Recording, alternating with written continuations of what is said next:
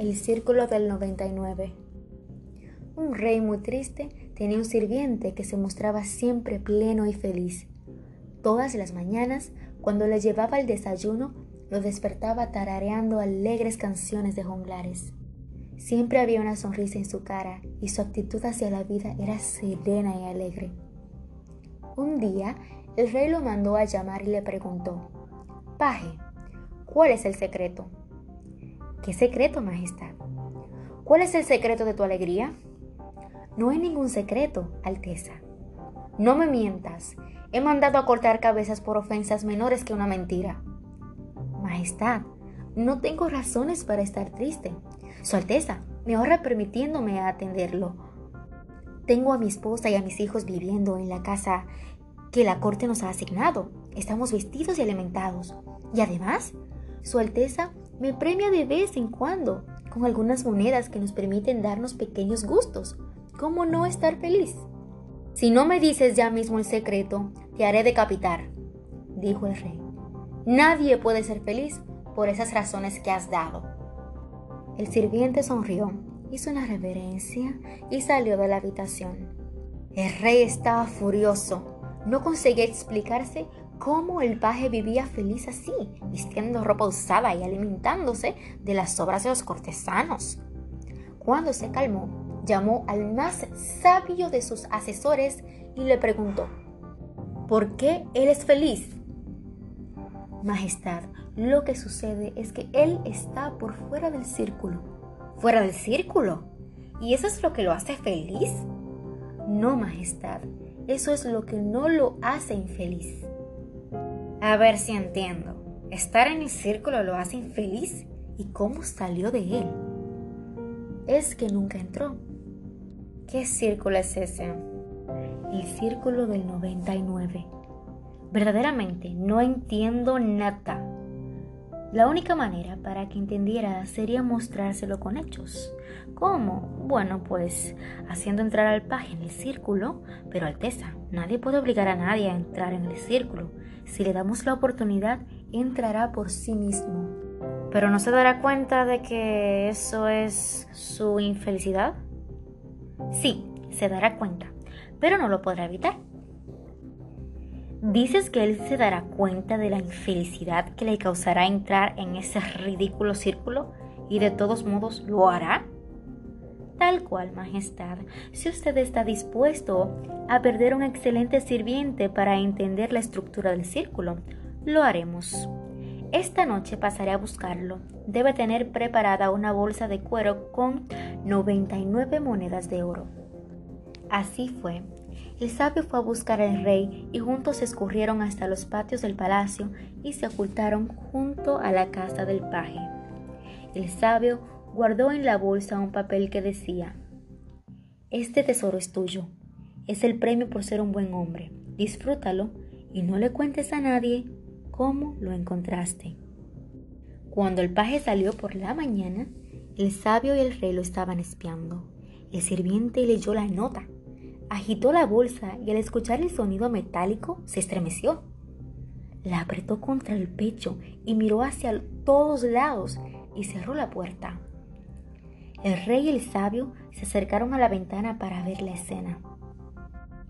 El sirviente había tirado todo lo que había sobre la mesa, dejando solo una vela, y había vaciado el contenido de la bolsa.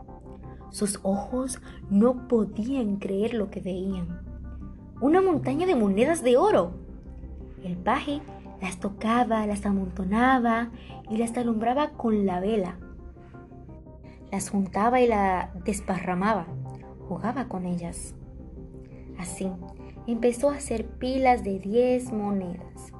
Una pila de 10, dos pilas de 10, tres, cuatro, cinco pilas de 10, hasta que formó la última pila, nueve monedas.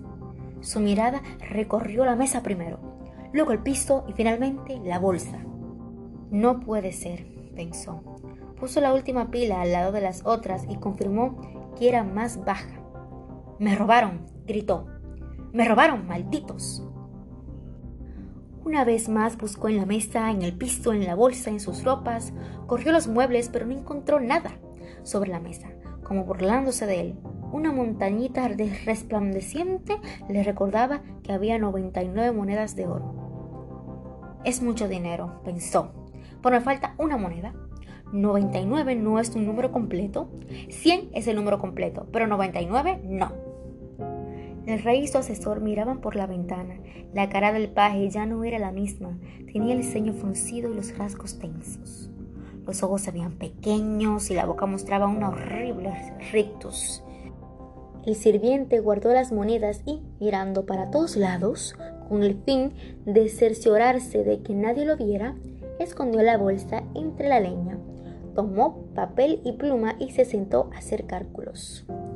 ¿Cuánto tiempo tendría que ahorrar para comprar su moneda número 100?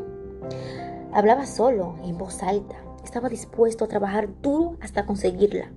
Después, quizás no necesitaría trabajar más. Con 100 monedas de oro, un hombre puede dejar de trabajar.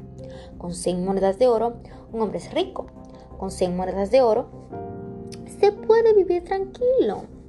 Si trabajaba y ahorraba en 11 o 12 años, juntaría lo necesario. Hizo cuentas, sumando su salario y el de su esposa, reuniría mm, el dinero en siete años.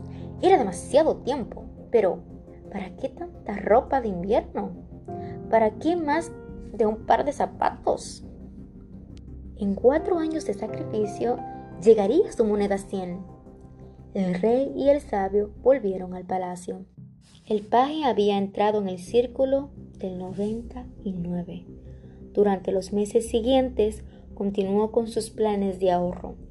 Una mañana entró a la alcoba real golpeando las puertas y refunfuñando. ¿Qué te pasa? Le preguntó el rey de buen modo. Nada, contestó el otro. No hace mucho reías y cantabas todo el tiempo. Hago mi trabajo, ¿no? ¿Qué querría su Alteza? ¿Que fuera también su bufón y juglar?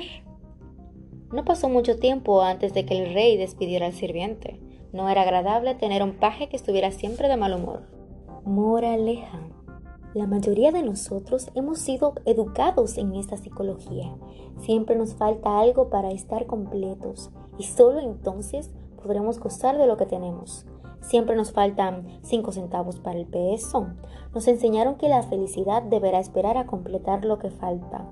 Y como siempre nos falta algo, la idea retoma el comienzo y nunca podemos gozar de la vida. Otra cosa sería que si nos diéramos cuenta, así de golpe, de que nuestras 99 monedas son el 100% de nuestra fortuna, de que nos falta nada, de que nadie se quedó con lo nuestro. Es solo una trampa una zanahoria puesta frente a nosotros para que, por codicia, arrastremos el carro, cansados, malhumorados, infelices o resignados. Un engaño para que nunca dejemos de empujar sin ver los enormes tesoros que tenemos alrededor. Aquí y ahora añoramos lo, lo que nos falta y dejamos de disfrutar de lo que tenemos. Este es un relato más gracias a la colección La culpa es de la vaca.